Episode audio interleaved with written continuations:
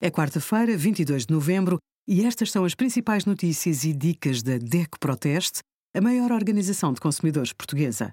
Hoje, em DECO.proteste.pt, sugerimos amortização do crédito à habitação, esclareça todas as dúvidas, cabaz IVA zero, um quilo de brócolos já custa quase 4 euros e denuncia aumentos excessivos de preços na nossa campanha Cabaz Controlado.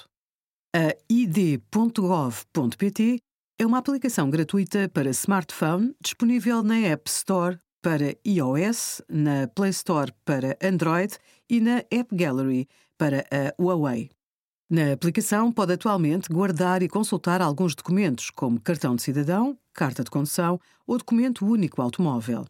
Concluído o processo de instalação, configuração e autenticação, os cartões passam a estar disponíveis na app. Esta armazena não só a imagem dos documentos, com idêntico valor jurídico, mas também os dados pessoais associados a cada cartão. É como se andasse sempre com um leitor de cartões à mão. Obrigada por acompanhar a DEC Proteste, a contribuir para consumidores mais informados, participativos e exigentes. Visite o nosso site em deco.proteste.pt.